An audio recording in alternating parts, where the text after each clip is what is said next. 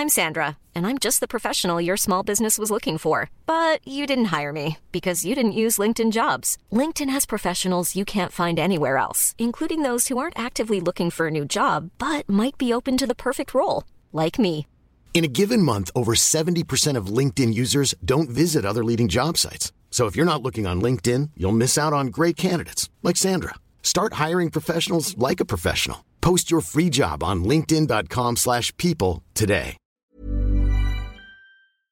Colega, este podcast no es simplemente para tener entrevistas. Este podcast es para que los entrevistados nos dejen la mayor cantidad de valor posible y así tú lo puedas llevar a tu trabajo, a tu sueño, a tu vida, a donde quieras.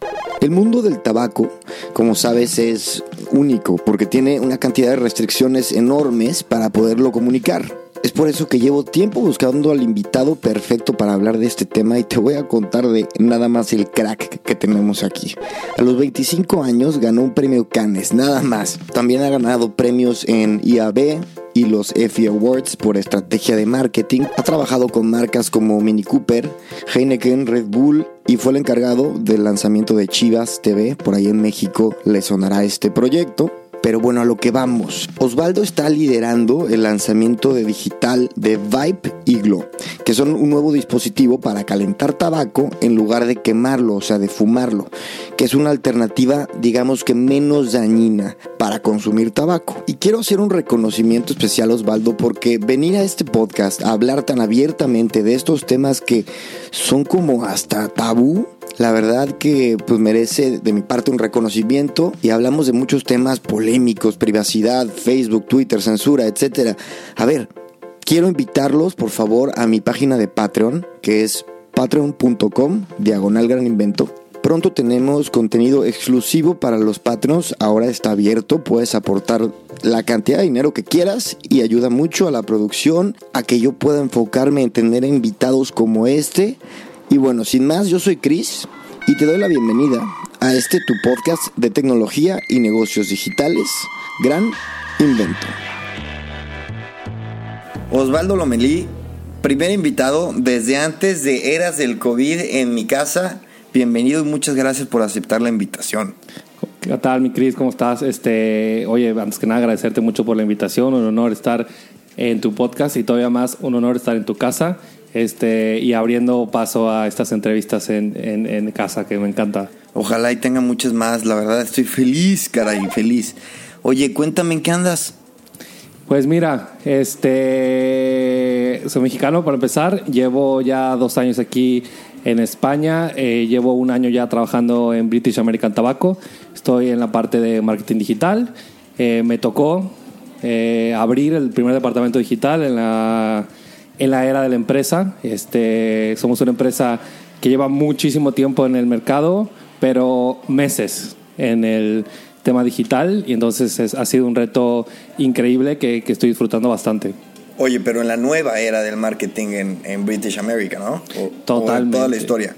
No, en toda la historia, en toda la historia. Este, si nos, si nos ponemos a pensar, desde que se censura el tabaco, por así decirlo, en temas de, marketing masivo, este, en ese momento no jugaba mucho el tema digital, eh, no, no, existía. Entonces vino la censura y ahora, gracias a dos nuevos productos, dos nuevas categorías que se abren en la empresa, se abre la oportunidad de, estar en presencia digital. Entonces es, estamos eh, empezando. Aparte es una oportunidad única estar en el, en el mundo del tabaco que si bien es delicado, está muy regulado, lo vamos a hablar ahora, pero yo creo que es una experiencia súper diferente, ¿no? No, totalmente. Es, es, para mí es jugar al marketing en modo legendario.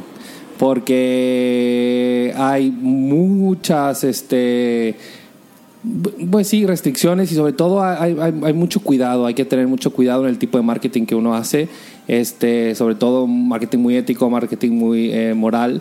Este, entonces es un reto para cualquiera hacer marketing en el, en el mundo del tabaco. Cuéntame un poco del proyecto, de cómo comienza y de cómo te fichan. Ok, pues yo em, vine a hacer un máster en marketing digital, especialización en Big Data en la Universidad de ESCP.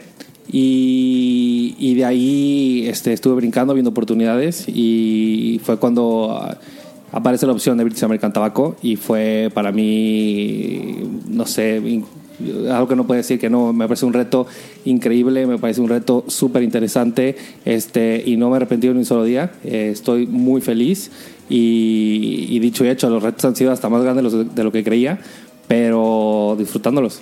Oye, ¿y el ritmo en España de trabajo? Uy, uy. Eh, yo es que depende de cada quien, ¿no? Honestamente, este, cualquiera puede ir al ritmo que, cada quien le vaya bien. Yo eh, en México tenía mi ritmo, aquí eh, lo he mantenido. Este, al menos puedo hablar de mi equipo de, trabajo. Es también un ritmo bastante, bastante eh, exigente, por así decirlo. Entonces yo no veo muchas diferencias, más bien em, cada uno las ganas que le quiera poner, ¿no? En mi caso particular yo sí veo diferencias, pero aquí veo en España que se trabaja más intensamente. Pero bueno, me ha tocado también trabajar con clientes y en empresas muy, muy demandantes. Pero a ver, regresando al proyecto, ¿cómo, ¿cuándo empieza? ¿Cómo empieza? ¿Con qué retos empieza?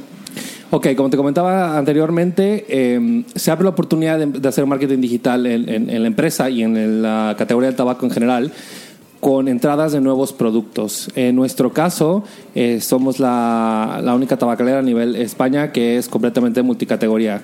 ¿Qué es esto? Que se vende eh, tabaco, cigarro o cigarrillo, como dice en España, eh, normal, como lo conocemos de toda la vida. luego se abre el paso a los vapeadores, también conocidos como cigarrillos electrónicos, y este, el tabaco calentado, que es nuestro último lanzamiento con Glow. En el caso de em, vapeadores, este, se, abre, eh, se abre el, el, tema digital porque hay sabores con cero nicotina.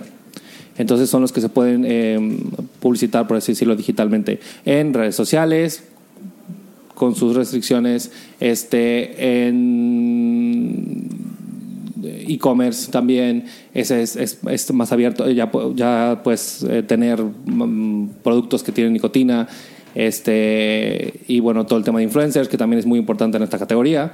Eh, luego podemos profundizar en ese tema porque es muy interesante. Y luego por el tema de tabaco calentado, al ser dos cosas independientes, el tabaco calentado, para los que nos escuchan y, no tienen mucha idea, es un dispositivo electrónico. Eh, es por separado y el cigarrillo que se compra también como una cajetilla normal, como un corriente, este, y se inserta ese cigarrillo en el dispositivo, um, sí, en el device, y bueno, uno presiona un botón, se calienta y es como puedes este, fumar. Entonces, se puede hacer marketing digital para el device como un dispositivo electrónico, pero sin mencionar, sin, sí, o sea, ni nombrar el, el, tabaco ni nada, que eso es uno de los retos que te comentaba. Este, ¿Cómo vendes un producto que no puedes mencionar? ¿no? O sea, si vendes el device, pero ¿cómo puedes educar al, al consumidor? Eso es un, es un retazo. Es como vender tenis Nike para correr, pero sin decir que son para correr. Sí, totalmente, totalmente. O es como vender el, un, eh, tenis para correr, pero solo el izquierdo. Y que la gente se busque el derecho, eh, como pueda. Oye, ¿hace cuánto tiempo empieza el proyecto? ¿Tú entraste al inicio del, del, proyecto? Totalmente. Este, sí, fui, fui, fui uno de los, de los primeros en, en, llegar al, al, equipo y me tocó, creo que un mes avanzado, dos meses avanzado. O sea, básicamente el proyecto en, en, pañales y me ha tocado todo el crecimiento, la evolución, los golpes, los tropiezos, los éxitos, todo. ¿Y el producto cuándo, cuándo se lanza? El producto se lanza eh, en el caso de, mm, del vapeador en finales de noviembre, principios de diciembre, y en el caso del tabaco calentado, eh, abril. Abril, este, mm, en pleno COVID. Ah, ese también es un retazo, ¿eh? Lanzar un producto en pleno COVID cuando la gente no, no, no puede salir a la calle y no puedes hacer eh, publicidad, no puedes, nos retrasó, bueno, una historia completa. Este pero, pero bueno, esta, industria está llena de retos y el COVID lo hace todavía más complicado. Oye, y de capacitación, me puedo imaginar que explicarte las restricciones de todas las restricciones de comunicación que tienes fueron un o sea un momento importante y me imagino estar así de no puedo decir esto ah, y tampoco puedo decir esto cómo fue eso y sigue ah, eh, empezó y hasta la fecha sigue. Yo te puedo decir que casi casi soy, eh, tengo un doctorado en leyes ya eh, constitucionales en España. Eh, básicamente ya me sé todo, todas las leyes que tienen que ver con esto porque las vas descubriendo en el camino. O sea, no, fue nuevo para todos. No existe, no existe un manual, por así decirlo. Eh, que, bueno, perdón, existe un manual, pero de cosas que uno podía prever. Pero en el camino te vas encontrando este, muchísimas cosas y todo el tiempo hay que estar analizando, eh, a ver, es, esto se puede, esto no se puede, esto se puede, pero de esta manera. Este, y te lo prometo que hasta es más, el día de hoy que estuve trabajando, este, fue, fue, fue, fue, eh, tuvimos que tener eh, conversaciones con el equipo legal y demás, porque cuando más quieres innovar y cuando más quieres hacer este, cosas diferentes, más estás encontrando con maneras de interpretar eh, las leyes o, las restricciones. Entonces yo creo que nunca voy a poder decir que me lo sé todo o que, está, o que lo sabemos todo. Es, es, se va aprendiendo todos los días algo. Oye, y hablando de temas de estrategia, cuéntame un poco dentro de las restricciones, ¿qué, qué manos puedes mover? Wow. No, honestamente, eh, la respuesta aquí es la, creatividad. Totalmente, totalmente. Em, cada, cada empresa o cada marca tiene su, su propia manera de desarrollar em, como su línea de comunicación este, y tú eliges, como todo producto, qué, qué, qué valores explotar y de cada manera, y de qué manera, perdón. Em, aquí el branding juega un papel importantísimo.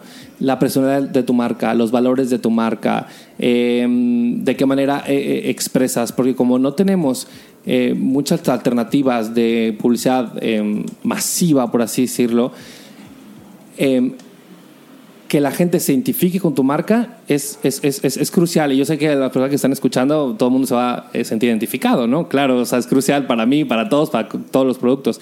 Pero la manera en la que tú construyes esa personalidad de tu marca es un poco más sencilla cuando tienes todos los canales abiertos.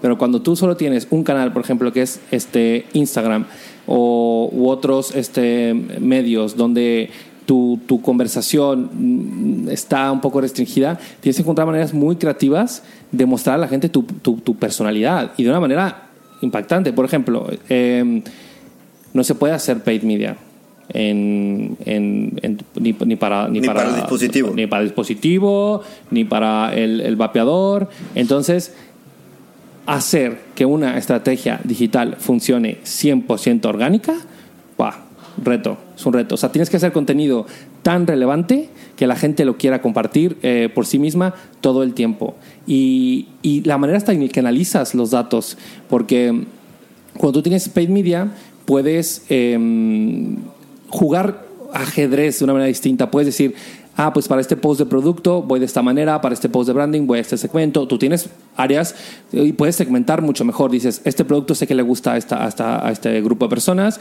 entonces voy a hacer segmentación para ellos y luego puedes decir, esto va para el rango de esta edad, esto va para el rango de eh, masculino, femenino, etcétera, etcétera. Pero cuando tú tienes que crear un contenido que sea para todos, porque no puedes este, segmentarlo a través de paid media. Cuando tiene que ser orgánico, cuando, tiene que, cuando, cuando tienes que llegar a tu audiencia sin poderla eh, segmentar, que casi casi ellos te encuentren a ti, no, no, no, no.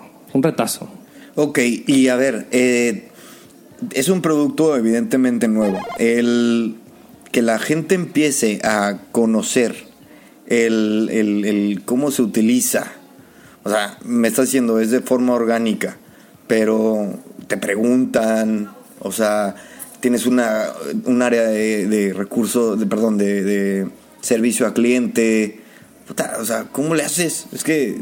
Sí, eh, para eso hay que tener eh, información en todos los touch points que uno pueda eh, tener.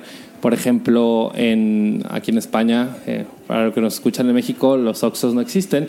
Entonces, la única, el único sitio donde tú puedes comprar tabaco, bueno, solo hay dos sitios. Uno es el, lo que se llama Estanco, que es una tienda donde solo se vende tabaco y únicamente tabaco. Y eh, las vending machines, que literalmente hay en restaurantes, en bares, y, uno llega, mete sus monedas, le pica a la cajetilla que él quiere y saca su producto. Y ahí todo el mundo es igual, en la vending machine todo el mundo es igual. Cada uno tiene, eh, tienes un espacio de alrededor de 4 centímetros por 2 centímetros eh, donde puedes mostrar tu, tu, marca y tienes que eh, pelear porque seas tú el elegido entre las opciones que hay, entre todas las tabacaleras. Entonces, este mm, informar se vuelve el reto. Y hay, hay, hay, hay maneras, por ejemplo, ¿dónde es donde la gente, si tiene una pregunta, dónde, dónde, la hace?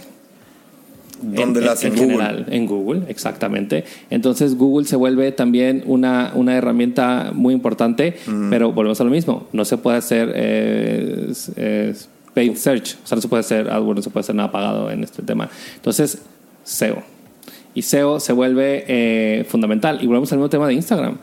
Tu contenido y la manera que tú creas tu contenido eh, es vital en este, porque la gente tiene que encontrar de una manera fácil sin tú tener que pagar por eso. Entonces las respuestas tienen que estar en Google, las respuestas tienen que estar dentro de los estancos, este, las respuestas deben de estar en, eh, de una manera accesible en el e-commerce, de una manera accesible en, el- en- en la web, de una manera accesible en el Instagram. Entonces ahí hay, hay- hay, muchas este, este, estrategias que, que, que se, que se estamos planeando, pero sobre todo en, en- tema de, de en cada touch point que tú tienes que te permite la ley, hacer que las personas puedan acceder a esa información de la manera más fácil posible.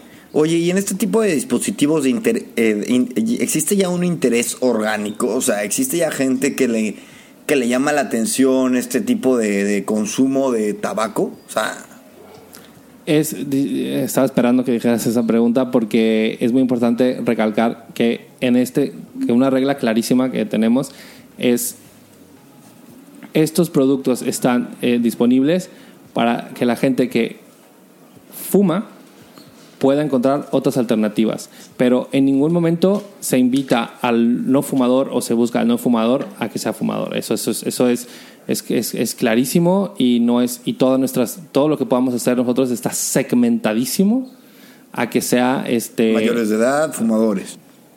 entonces, el interés existe porque si no, no se hubieran desarrollado este tipo de productos. O sea, algo, algo, algo que cualquier empresa puede hacer, incluida las tabacaleras y demás, es escuchar al mercado. Y, y yo sé que esto suena a, a tabú, ¿no? Cualquier mercado luego te va a decir hay que escuchar al mercado. Pero para nosotros es, es, es sumamente importante, en verdad, escuchar lo que tiene que decir el consumidor y encontrar como todas estas eh, co- conversaciones eh, con él. Entonces, estos productos se desarrollan porque el consumidor está buscando.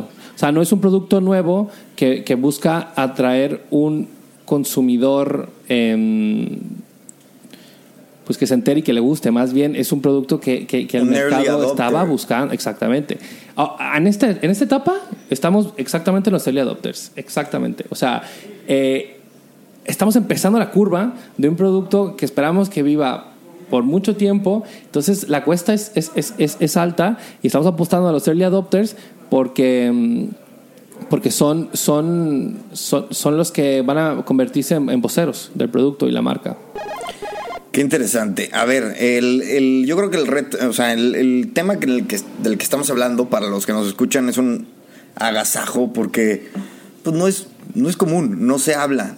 Hay una ignorancia total, al menos yo no tengo ni idea de cuáles sean este, todas estas restriccio- restricciones, pero sé que son muchísimas. Pero a ver, quiero saber de tu, de tu andar como marquetero digitaloide. ¿De dónde viene este, de dónde vienes? Yo eh, es mi primera vez trabajando del lado del cliente, como se dice coloquialmente, o de, como, como del lado de la empresa.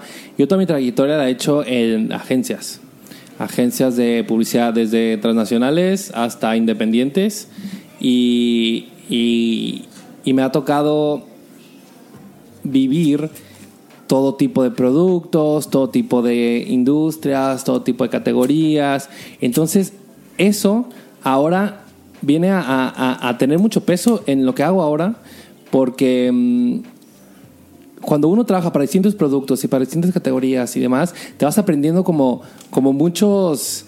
eh, vas aprendiendo de, de- de todo un poco, ¿no? Porque cada producto, cada categoría tiene su- su- sus peculiaridades, por así decirlo. Entonces, te vas llenando como de muchos este, atajos, como de aprendizajes y demás, que luego cuando estás en un mundo eh, que está restringido, te funcionan porque son como haces bajo la manga. Ay, yo me acuerdo que cuando trabajé para este producto de, de bebidas energizantes también no se podía hacer esto y lo, lo solucionamos de esta manera y ¡pum! Funciona. O, o- o alcohol, por ejemplo, y ni siquiera ese, este tipo de productos. También eh, casi todo... Puro, puro vicio contigo. Puro vicio conmigo. este también con el tema de, de casi, casi cualquier producto tiene algún tipo de restricción. O sea, eso es, es, es, una realidad tanto en su marketing como en los productos que utiliza, como... Entonces, es- esta trayectoria me, ha ayudado mucho, yo creo. No, es, es importante, por ejemplo, la, alimentación. Tienes que, en, México y aquí tienes que, en, en México me acuerdo perfecto el de, eh, coma frutas y verduras, haga deporte, ¿verdad? Cinco frutos al día. Siempre hay un, siempre hay un- una coletilla legal, ¿no? Siempre. Totalmente. Y te- bueno, eso, eso, eso confirma lo, lo que te digo. Cualquier producto tiene sus restricciones. O sea, que en realidad cualquier producto en abuso es malo. Y eso es una realidad. Eh, entonces, sí. O sea, es verdad que en la, en la industria donde yo estoy, pues sí, que no se me ocurre una industria más restringida, honestamente. Pero. mm, Bueno, las drogas, las drogas no podemos anunciarlas. La- las drogas, esas. eh, bueno, eh, no me quiero meter en ese tema, pero ma- buen marketing tiene, ¿no? Word of mouth, sin duda alguna. Este. y. Y bueno, también eh, dificultades para los canales de distribución. Bueno, ¿qué te digo? Muchísimas cosas. Este. Y bueno, me han ayudado mucho. Oye, Este, ¿por qué te, por qué te agarran en este proyecto? ¿Por qué, por qué tú? O sea, ¿qué traes de, de currículum tan único? Porque es un proyecto único. Sí, sí, sí, sí. Yo, yo lo, lo quiero llamar también que tuvo un, un- un- un tema de, de- de fortuna en cierto aspecto, porque yo llegué a, a un proyecto que era distinto y, o sea, entre lo mismo, el marketing, pero distinto. Y justo se abre la oportunidad a los, al par de meses que yo estaba ahí y, y, y fue cuestión de, de, de- de, ah, no, esta persona acaba de entrar, tiene tal, per- tal perfil, este, encaja perfecto con el proyecto y venga. Entonces, ¿Pero por qué encajas? ¿por qué encajo? Eh, el tema de, bueno, como te comentaba, marketing digital es algo que, que he desarrollado, este, vengo a hacer una maestría en, en eso, he hecho numerosas campañas de, de marketing digital para todo tipo, este, automovilismo. ¿Cómo cuál? Eh, bueno, me, to- eh, me, tocó el lanzamiento de Mini en- para Mini Nacional, Mini, Mini, Mini Cooper. Es el que la gente dice Mini Cooper porque la marca, bueno, la marca es Mini y Mini Cooper es el coche. Ah, es verdad. Es verdad, no lo olvidemos. Este, mm, me ha tocado hacer, eh, por ejemplo, campañas sociales muy potentes. Mi favorita hasta el momento es una campaña que hicimos para OmniLife, que fue con todo el tema de, de Donald Trump y los, los discursos de odio. Esa, esa fue un, un- milagrito en el, en el camino, porque como una agencia independiente en Guadalajara, de pocas personas que nunca había participado en ningún tipo de festival, o mucho menos, este, esta campaña tu- llegó a- a tan tal poder que, que- que hasta fue premiada en Cannes, en el Festival de Cannes de 2018. Entonces, bueno, esa también fue una campaña digital. Eh, me ha tocado cerveceras. Es que no, bueno, ahorita que lo pienso, eh, ¿Cómo- ¿Cuántos retos me han tocado? También me tocó un, eh, shortlist en, en, EFI para una cervecera artesanal, o sea, cerveza artesanal, compitiendo contra monstruos como es AB InBev, como es Heineken y demás, con un presupuesto que ellos se gastan en, ¿qué te digo? En poner sombrillas en cada restaurante. Al año se gastan lo que nosotros teníamos, lo que la marca tenía para tres años. ¿Qué todo. cervecera? Eh, se llama cerve- eh, Cerveza Anónima, que ha sido la marca que más he disfrutado desarrollar.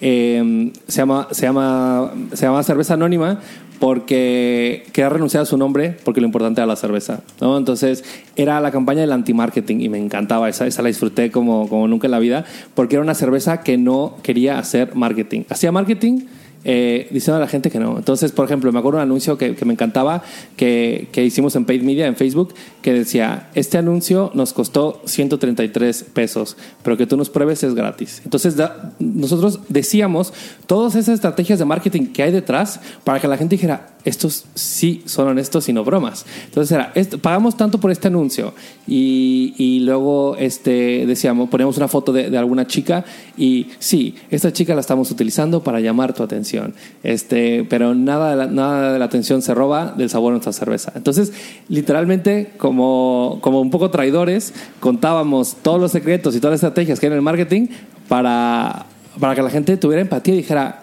confío en ellos, porque es la primera marca que me está diciendo la verdad. Entonces, ¡buah! eso fue un proyecto que me encantó totalmente.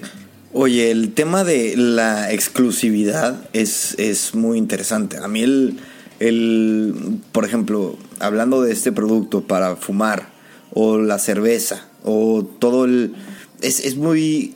A mí me parece muy poderoso. Tengo un artículo que escribí ahí en Cultura Colectiva del marketing de la exclusión. O sea, decir, no, no es para ti. Ah, Me parece súper potente.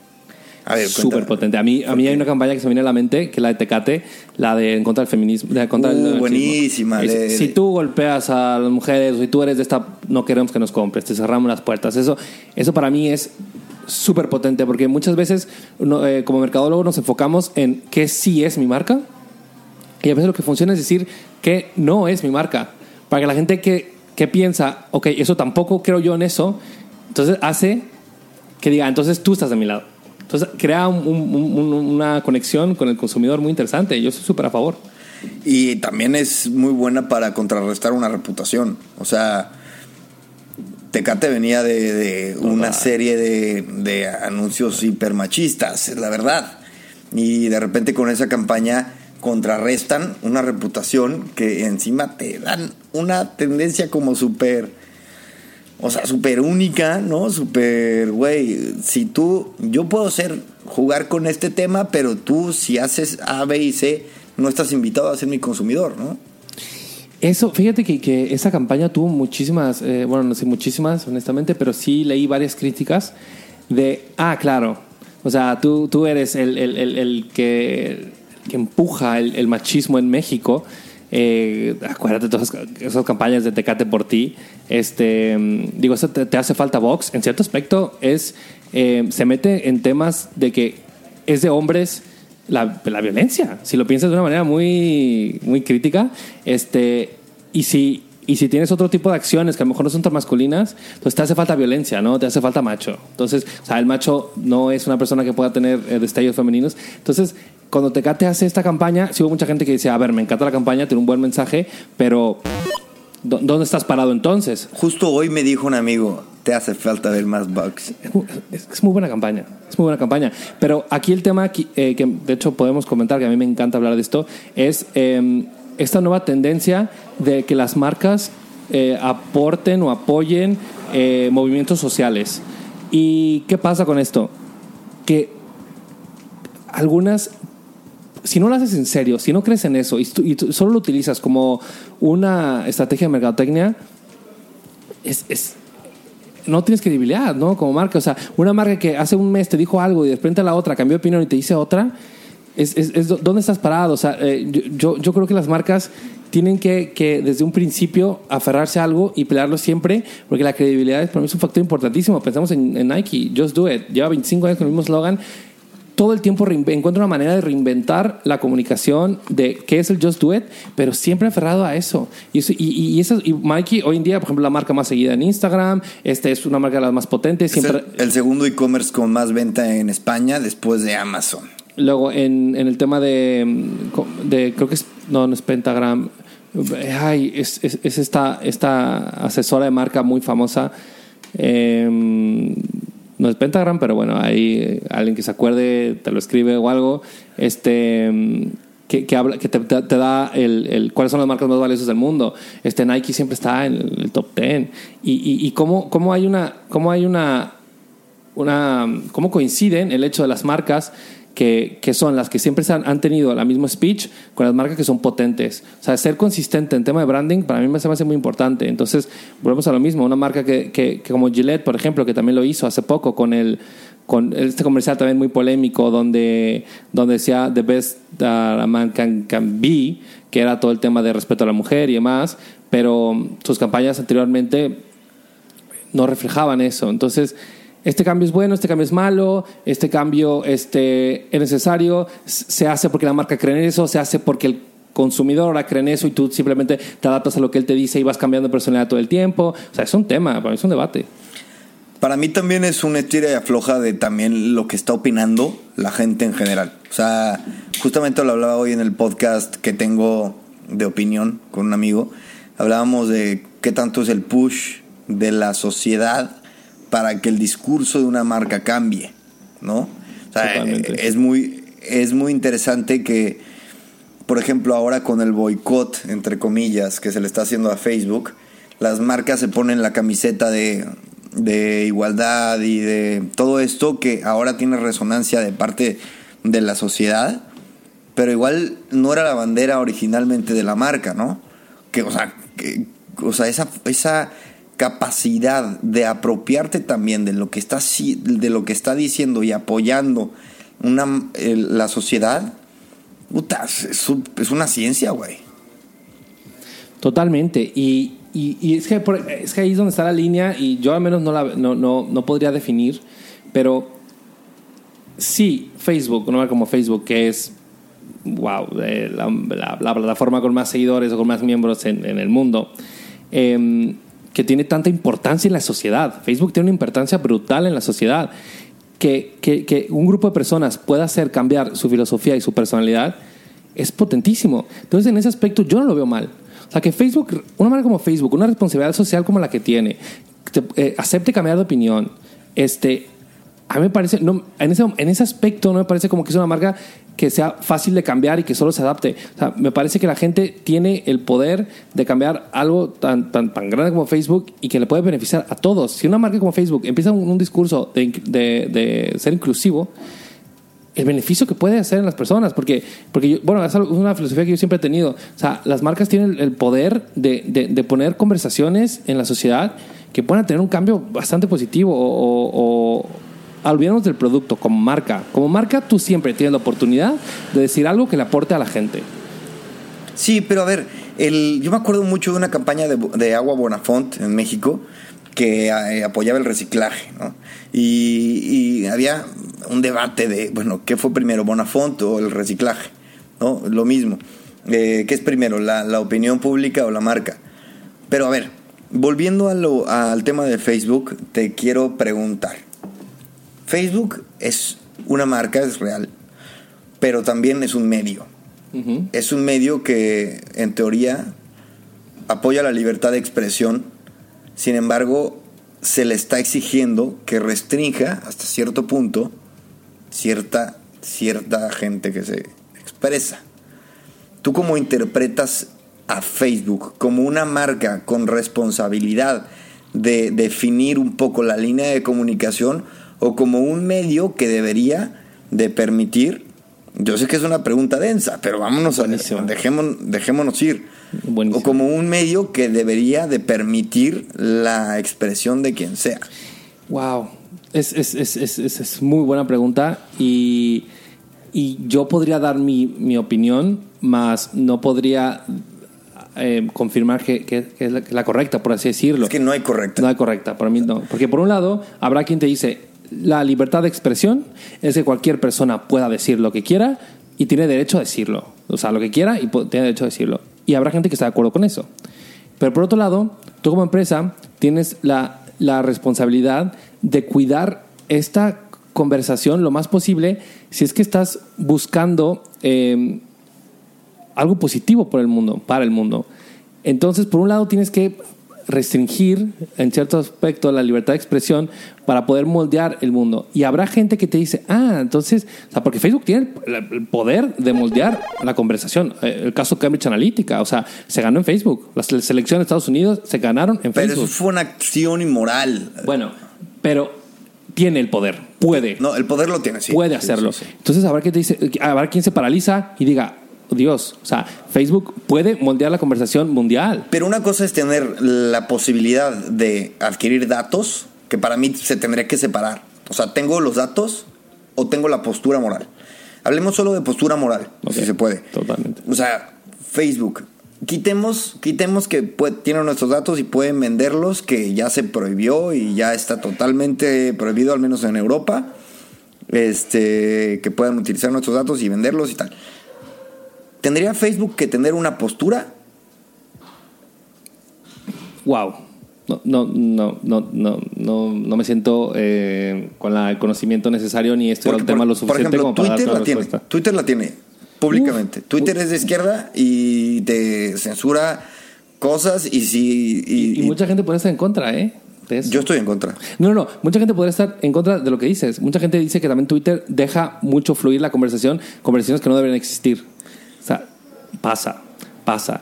Y, y, yo no sé, cuando, una empresa, eh, no sé, yo, yo si estuviera el papel de Mark Zuckerberg, me costaría mucho trabajo decidir, porque al final, eh, porque cuando tú tomas un- un- un- una, una posición, ya sea una postura, perdón, ya sea izquierda, derecha demás, estás condicionando la libertad de la gente a poder decidir si yo quiero ser izquierda, derecha o centro, o lo que es un tema político, o, lo que tú quieras de cualquier tema, ¿no? Entonces, qué complicado. O sea, lo que, lo que uno, o sea, lo que Facebook debería hacer es como una plataforma apartidista a, a todo y dejar que la gente se pusiera de acuerdo, ¿no? Pero la gente que está en contra, gente que está a favor, no sé, es una pregunta muy buena y yo no, no, no sabría dar, dar una respuesta. Me falta mucho estudio, tendría que leerme, hacer una tesis sobre esto para poderte dar una respuesta. A ver, sí, es de los temas. Yo creo que. Yo creo que tiene que. em, tiene que empezar ya un. Una, un diálogo en qué rol moral tiene que tener la tecnología. O sea, puntualmente de estas marcas que tienen tanto poder de restringir o manipular o, o simplemente cambiar la conversación. Fíjate que, bueno, ahorita se me ocurrió algo que creo que es lo que más eh, firme te puedo dar. Yo creo que igual no tomar partido de temas eh, de políticos o de creencias o de religiones, son todos esos temas tabú. Pero yo creo que sí hay temas muy específicos que todo el mundo puede concordar en todas las religiones, lo que sea, que hay que banear. Por ejemplo, eh, eh, no sé, trata de menores ahora con el caso de Epstein y demás. Este, creo que todos concordamos en que es, es- es- ese tipo de temas, por decir uno, eh, deberían, deberían ser este, completamente eh, restringidos, o sea, van eliminados de la conversación, temas como eso, como trata de menores, que es súper fuerte, y de ahí ir seleccionando como pequeñas cosas y ver cómo se va desarrollando y ir aumentando en caso de ser necesario. Pero yo sí creo que hay temas que sí deben de no existir en ninguna conversación. Exacto, y es lo que tú crees. Yo también creo que deberían de banearse los temas de pederastía y Pederastía, tal. total. Por supuesto, y de hecho es ilegal. Y, y es ilegal porque es un tema muy Violencia. serio. Violencia. Pero, Terrorismo. pero hay un tema, por ejemplo, en YouTube está prohibido, o sea, están restringiendo o baneando los videos que tienen que ver con la tierra plana. Que la tierra es plana. Ok, no. Ahí ya es cuando yo digo, güey, No, no. La gente tiene que, tiene que te- tener el poder de decidir que la Tierra es redonda por sí misma. O sea, totalmente. Y aquí no puedes limitar a las personas o, o intentar darle empujones. Yo te puedo dar un caso eh, de, de mi trabajo cuando Facebook me, nos restringió una campaña. Eh, la, justo la que te comenté de, de OmniLife, eh, que, que habla sobre discursos de odio que es, es- es una campaña bastante simple y bastante potente porque estamos buscando una manera de demostrar digitalmente que los discursos de odio pueden tener una repercusión en un país entero. Entonces hicimos la cosa más simple que se pueda ocurrir. Yo sé que a lo mejor ahorita pensaste, no, Big Data y analizaron datos y demás, se dieron cuenta. No, la cosa más simple del mundo. Nos metimos a Google, Google Imágenes, y buscamos una palabra en español que es mexicanos. Las, las fotografías que te aparecen son unas y cuando tú buscas Mexicans en inglés, cambia completamente la conversación. Entonces, eh, si tú pones, por ejemplo, trabajadores mexicanos, eh, esto fue hace dos años, eh, eran personas teniendo un, un trabajo que se puede ser digno, las imágenes, y por ejemplo, tú ponías eh, Mexican workers, for, eh, for example, ¿no? ya, bien- ya- ya example, bien yeah. bilingüe. Ok. Este, por ejemplo, eh, eran sobre todo niños trabajando en los huertos, este, gente maltratada, gente cruzando la frontera, violencia. Entonces, ahí fue cuando dijimos, ah, y así pusimos la conversación. O sea, mira lo que, porque al final, ¿qué es Google? O sea, Google simplemente te muestra los resultados que cree que son más adecuados a lo, a lo que, a, tu a tu a, a lo que a ti no a lo que estás buscando entonces ahí Google no puede decir que tiene la culpa no, no la tiene pero es, es estos discursos los que van generando que eh, van, van limitando a, la- las, a, las, a, la, gente. Entonces, una, un- un- una persona en Estados Unidos que busca algo así y tiene esa respuesta, esa se vuelve su propia realidad y se vuelve la realidad que que, que, que- es. Y ahí es donde afecta el tema. Y bueno, nada más para terminar, eh, esta campaña, a mí, a mi favorita hasta el momento, o sea, es que me- la disfruté mucho y sobre todo porque es algo que en lo que creo. O sea, el mexicanismo lo llevo eh, a flor de piel, eh, no lo pueden ver, pero justo ahora traigo mi jersey de la selección mexicana. Este, lo corroboro. Corroborado. Entonces, bueno, cuando hicimos eh, Paid Media en México, en Facebook, sin problema. La campaña salió perfecto. Y cuando hacemos paid media en Estados Unidos, porque hay un gran número de mexicanos que viven en Estados Unidos, nos llega un mensaje de Facebook. Tu campaña no puede eh, Circular. circular aquí. eh, lo sentimos mucho. Sayonara. Es restricción. Y es un tema completamente blanco. Sea, ¿de ¿dónde estamos violando algún tipo de conversación en lo que sea? En nada, en absoluto. Y para mí fue fuerte. Y para mí, en vez de tomármelo a mal, dije, Dios, esto simplemente ah, eh, confirma el mensaje que queremos dar. Y, y, bueno, yo fui, yo fui este, parte de eso, como te puedo dar un ejemplo viviente de este tema. Entonces ahí, ahí donde está bueno restringir, está mal restringir. Sí, ¿y por qué Google sí puedes poner Mexican workers y te sale algo, entre comillas, denigrante o, o, falto de, de- de realidad o de un panorama más amplio? ¿Y por qué entonces Facebook o Twitter tienen que ser ya, eh, digamos que reguladores del mensaje que se transmite, güey? Sí, para todos los, los mercadólogos que nos escuchan, o sea, Facebook se convierte en tu director creativo. O sea, Facebook se convierte en tu cliente, el que decide qué sale y qué no sale. Eso no me parece lo correcto. A mí tampoco, y de hecho yo también llevé una campaña de una empresa de rifas, que bueno, yo sé que es un tema también delicado y la apuesta, la adicción a la apuesta es delicada, pero también nos la restringieron y no hubo forma de salir adelante. ¿Y sabes qué pasa? Que por culpa del monopolio, del duopolio que tenemos de publicidad en, en- en digital, que es Google y Facebook, es, esa empresa no pudo más que tratar de hacerlo como lo están haciendo ustedes. Claro. O sea, o sea, simplemente buscar el camino y este y pues al final el camino muchas veces no se encuentra y es que estamos ya entre muchas veces hay productos que están entre la espada y la pared porque toman tocan fibras que ya no se pueden tocar. Y es a mí lo que me preocupa. Totalmente, totalmente. Y entre más crecen estas em, eh, monopolios o duopolios, por así decirlo, más pues, restringidos vamos a estar. Eh, y en cualquier escala, por ejemplo, Amazon está creciendo muchísimo. Eh, Amazon perfectamente hoy en día puede colocar el producto que él quiera y vendérselo a quien tú quieras. Y esto puede sonar muy blanco ahora. Pues no solo ya es un tema de que se están restringiendo y controlando eh, la comunicación, sino imagínate también eh, qué puedes comprar y qué no puedes comprar en el mayor marketplace del mundo. Entonces, o sea, cualquiera puede decir, esas empresas tienen una gran responsabilidad detrás, gran responsabilidad, eh, porque tienen el poder de cambiar la conversión de países enteros. Pero que es una responsabilidad adquirida y que la asumen por, con mucho gusto también porque tienen muchísimo poder. Totalmente. O sea, precisamente hoy estaba viendo, o sea, hay una, hay una sección de Amazon en la que tú puedes subir eh, diseños de camisetas y si, y si se vende tu diseño te llevas un dinerito, ¿no? Una comisión que de hecho es como del 20%, no es nada, pero bueno. No puedes subir cosas que tengan que ver con alcohol, no puedes subir cosas que bueno, o sea, si subes una chela en tu una cerveza en la- una playera, pues te la pueden banear, ¿no? Te la pueden banear. Bueno, mira, es mira a quién le estás diciendo esto, ¿no? a una persona que trabaja en, el, en, el, en el mundo del tabaco. Eh, yo creo que hay, hay cosas que, o productos, y te lo digo yo, que está bien no poner eh, como ejemplo o ponerlo tan, tan abierto al, al mundo. Ahí también hay un tema de responsabilidad social. Eh, nosotros, nosotros, tanto tabaco como alcohol y demás, es un producto que está hecho para el que quiere hacerlo, para el que quiere eh, probarlo, para el todo. Esa es una decisión que tiene que venir de uno mismo. Entonces yo apoyo el hecho de que no haya ningún tipo de empuje externo a ti, a, ti tomar la- esa decisión. Este, y creo que viniendo de mí vale doble, ¿no? Porque Puede ser, puede ser. justo trabajo en eso. Entonces, sí hay un tema de responsabilidad ahí. Oye, en temas de innovación, eh, nuevas formas de comunicar, eh, nuevas formas de impactar a mercados o de llegar o de transmitir un mensaje, ¿hay algo que te emocione, que veas un área de oportunidad? En temas de innovación. En temas de comunicación en general, Ya. o sea, de, de una forma nueva de, de comunicar, que pueden ser, no sé, Ya, ya te entendí.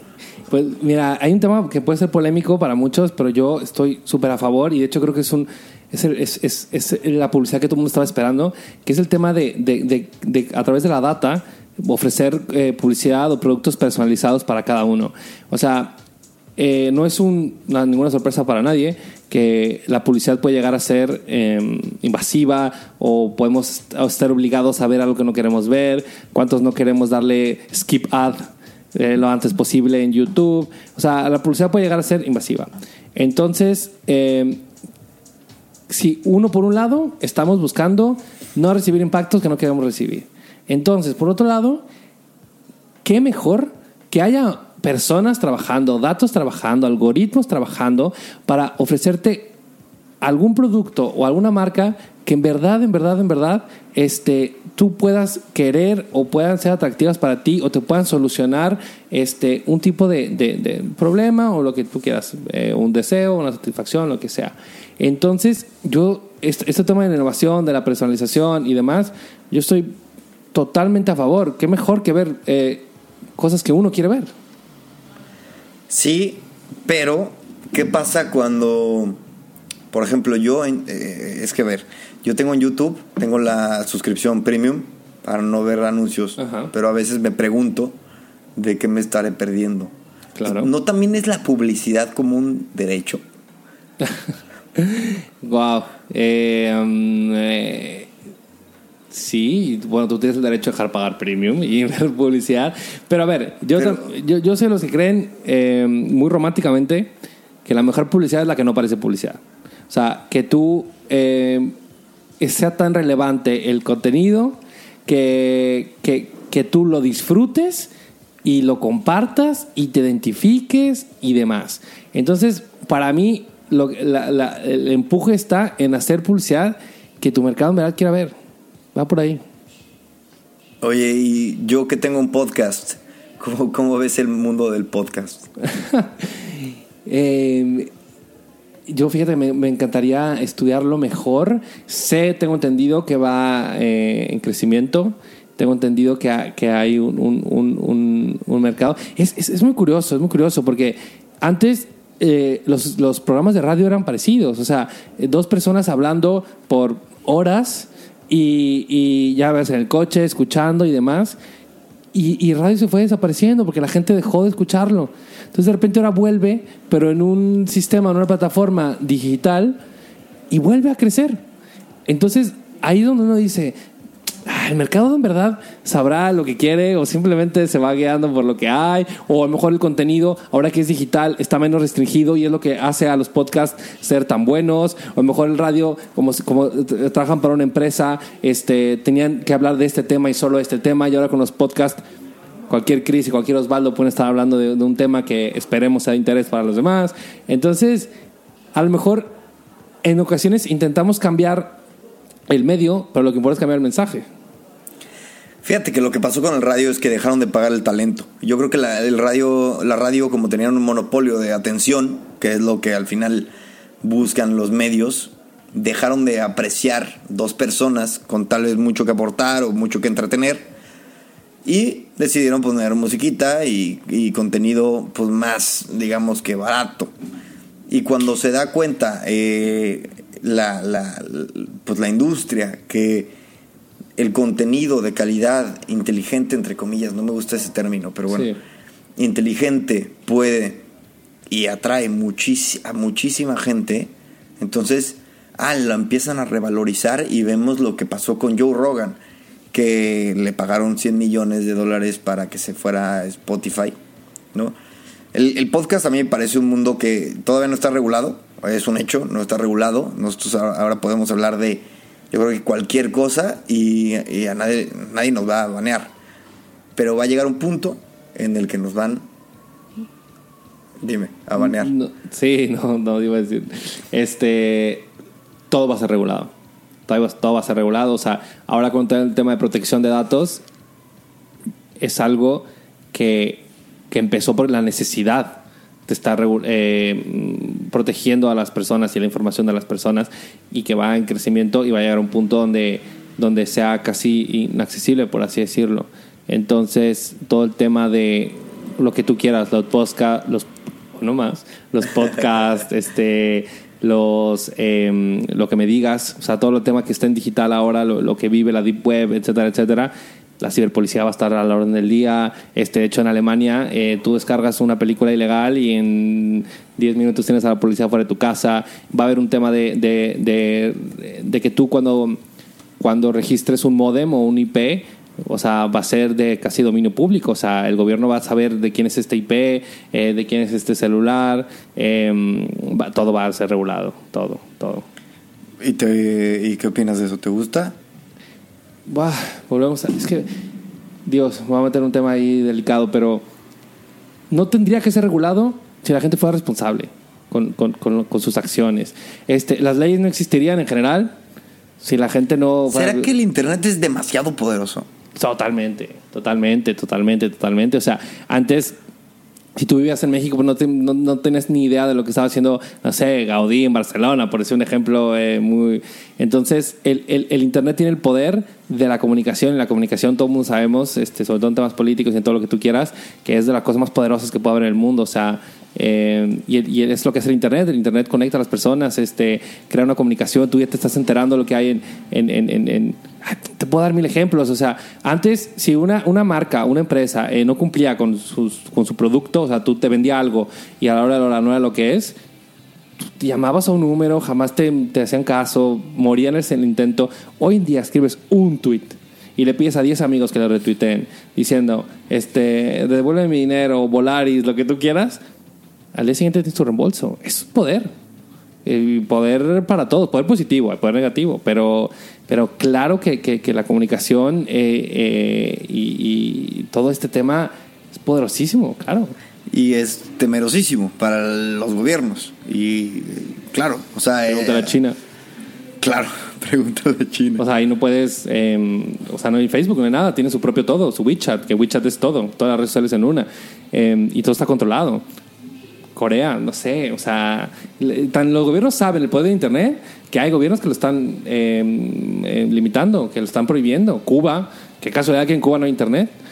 Tú tienes que llegar, comprar tu tarjetita, ves a todas las personas en, un- en una plaza, porque es el único lugar donde hay internet, es, limitado, es por minutos. O sea, qué casualidad que los países más este, restrictivos en temas ideológicos son los países que justo están prohibiendo el internet, no es ninguna casualidad. Oye, a ver, y una cosa, objetivos en temas de carrera. Has tenido retos diferentes, tienes ahora este gran reto me parece, a mí me parece súper interesante porque también volvemos al tema de, las regulaciones, pero cuéntame, aspiraciones, retos, ¿cómo te ves? Cinco años. Yo eh, he tenido un interés toda mi vida por la música y no me refiero a tocar una banda o- o lo que sea, me refiero a mezclar lo más posible la música y los gustos musicales y lo que produce la música en las personas en el marketing. Y esto es un tema que nos da para otro podcast completamente, porque justo acabo de hacer una tesis sobre esto. Eh, yo soy un fiel creyente del poder de la música, así como eh, eh, la comunicación tiene un poder, la, la música es, podría decirse que es otra manera de comunicación, eh, a través del cuerpo, a través de los sentidos y demás. Y, y yo, o sea, yo lo tengo, lo tengo clarísimo y, y- y mi objetivo es poder hacer, eh, mezclar la, la música lo más posible con, con- con el marketing. Te- si, si te interesa, te comento un poco de esta tesis que a mí me Cuéntame, parece cuéntame. un tema súper interesante. Eh, Y, y ahorita yo te doy mi, mi argumento. Yo también tengo un trip con la música y el futuro de la música en el área digital. Así que lo dejamos pendiente para cuando me cuentes ahorita. Todo empezó eh, cuando mm, yo vi el dato de que había más personas en Estados Unidos escuchando música online de la que había de los, de los usuarios estadounidenses en Facebook. Y fue donde dije, Dios mío santo, o sea, la data que hay ahí, que, o sea, Facebook, Facebook Data es, es, es, es Dios, ¿no? Es el Dios de la data hoy en día, o sea, tiene data para destruir el mundo si lo quiere, este, o cambiarlo también, por supuesto. Y, y, y, y, la música, ¿quién está extrayendo data de la música? O sea, y es- de eso se trata esta, es- es- esta, tesis. Yo lo hago desde un enfoque mercadológico, pero tú lo puedes da- dar un enfoque en el que tú quieras. O sea, ahorita hay muchas apps en San Francisco en tema de startups que utilizan eh, app, em, eh, sí, la música para calmar la ansiedad, por ejemplo, que utilizan la música para, es, para método para Alzheimer, O sea, eh, hay un, hay, un, hay un documental muy interesante que ahorita no recuerdo el nombre, una disculpa, pero donde pacientes con Alzheimer les ponen música. Ah, ya, ya te la están haciendo de pedo. Estamos aquí en, en Tepito. Este. Mm, amores perros. Bueno, em, todo el tema de, de, cuando a un paciente con Alzheimer le ponían música de, de su niñez o de su juventud, empezaba a recordar cosas. O sea, imagínate lo poderoso que es la música, que puede vencer una enfermedad y, y, atraer, por ejemplo, en este caso, recuerdos. Entonces, hay un tema con la música que yo no, no, no, no, o sea, estoy seguro que, no, bueno, te puedo decir que estoy seguro porque es una tesis de esto, y que no está siendo explotado. Y yo, por ejemplo, hablaba de... Deja que pase la moto. Eh, hablaba de... Problemas de, estar a pie de calle. Problemas de estar aquí en... En, el barrio de Lavapiés, transmitiendo. Lavapiés, muy buen barrio, por cierto. Este, por ejemplo, desde un, un enfoque anímico, de mood. O sea, por ejemplo, todas las personas están escuchando música constantemente, en el coche, en el gimnasio, mientras trabajan y demás. Y cada música está comprobado, ya eh, voy a publicar mi tesis, eh, aprovecho para hacer el comercial, este, para que, que hay, hay, un, hay una relación directa entre la música que uno escucha y el mood en el que se encuentra. Y por mood, llamémoslo ánimo. Entonces, es un punto muy, muy interesante para las marcas para decir, uff, yo quiero que mi publicidad le aparezca, por ejemplo, a una persona que está eh, feliz, a una persona que no está tan feliz, este, una persona que se siente de este modo. Entonces, puede ser una publicidad mucho más efectiva, un método de segmentación efectivo. Y volvemos a lo mismo, para mí entre más personalizado eh, puede ser la publicidad, mejor para todos. Habrá gente que difiera, pero yo creo que sí.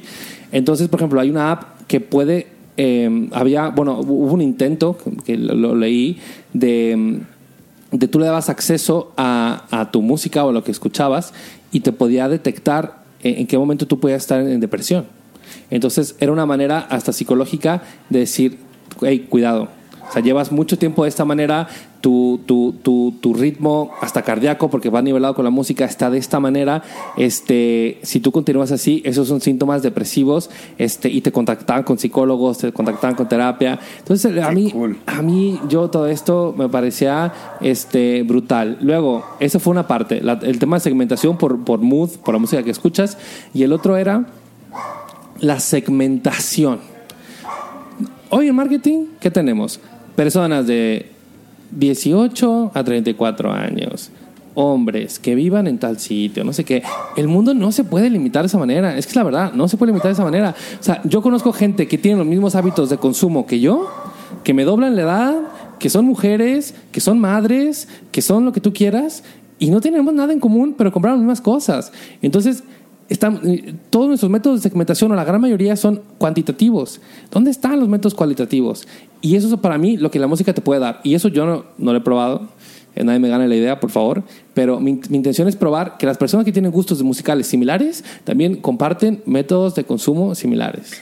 Yo tengo un trip desde hace años, en serio, que, que mi teoría es, a grandes rasgos, la música tiende a desaparecer. Ah, caray. Espérate. Eh, así se oye muy, muy burdo, pero yo lo que, lo que he identificado es que cuando yo era niño, adolescente, las tribus se dividían por gustos musicales, ¿no? Tenías acá los punquetos, los rockeros, los poperos, los raperos. Totalmente. Ahora se, se dividen por podcast. Y me fue muy burdo, pero por también qué consumes. Entonces, y, apareció unos datos antes del COVID que, que mostraban que el consumo de música estaba bajando brutal. O sea, en general entre jóvenes. Y este. Y creo que reforzó mi idea. Yo sé que la música tiene, tiene particularidades que tocan ciertas fibras del cerebro únicas, ¿no? Y yo creo que ahí está la potencia de tu tesis. Pero creo también que ese rol que hacían de unir comunidades tiende a desaparecer al, momento en el que dejan de ser tan mainstream. Sí, puedo, puedo estar de acuerdo en el aspecto que ya las comunidades no se cierran a un tipo de música y me parece increíble. Eh, hay una palabra que es mi favorita en el mundo que se llama eclecticismo, ser ecléctico, que coges lo mejor o tomas lo mejor, agarras lo mejor de todo un poco. Entonces, ahora, ¿qué mejor? La gente se está abierto, abriendo a muchos géneros este, distintos.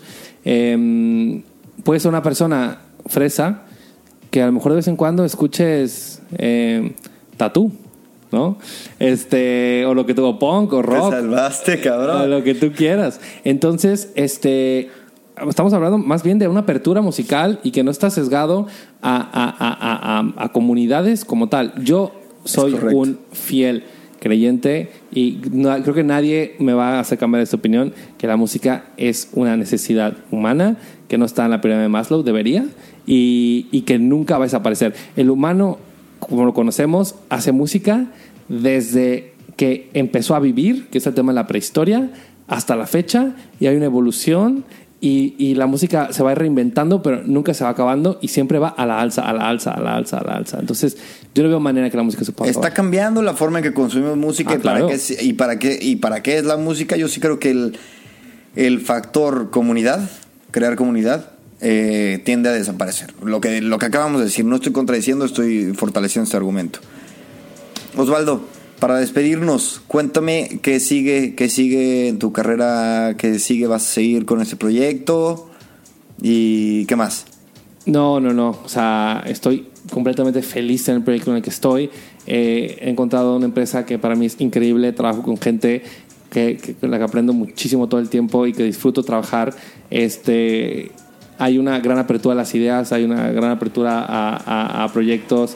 Este, no lo sé, yo estoy sumamente feliz. De hecho, esta pregunta que me haces, yo no es que la había considerado actualmente, porque es un proyecto que, que- que- está iniciando, que me tocó iniciar, este, que, está, que está desarrollando, y es como un bebé, ¿no?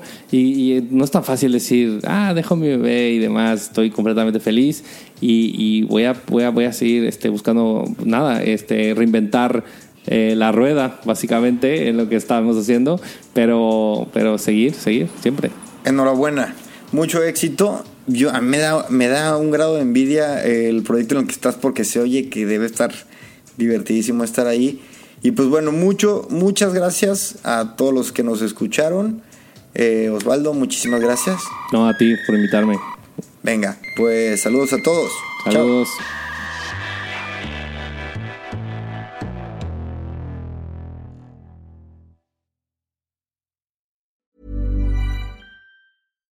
Hi, I'm Daniel, founder of Pretty Litter. Cats and cat owners deserve better than any old fashioned litter. That's why I teamed up with scientists and veterinarians to create Pretty Litter. Its innovative crystal formula has superior odor control and weighs up to 80% less than clay litter. Pretty Litter even monitors health by changing colors to help detect early signs of potential illness. It's the world's smartest kitty litter. Go to prettylitter.com and use code ACAST for 20% off your first order and a free cat toy. Terms and conditions apply. See site for details.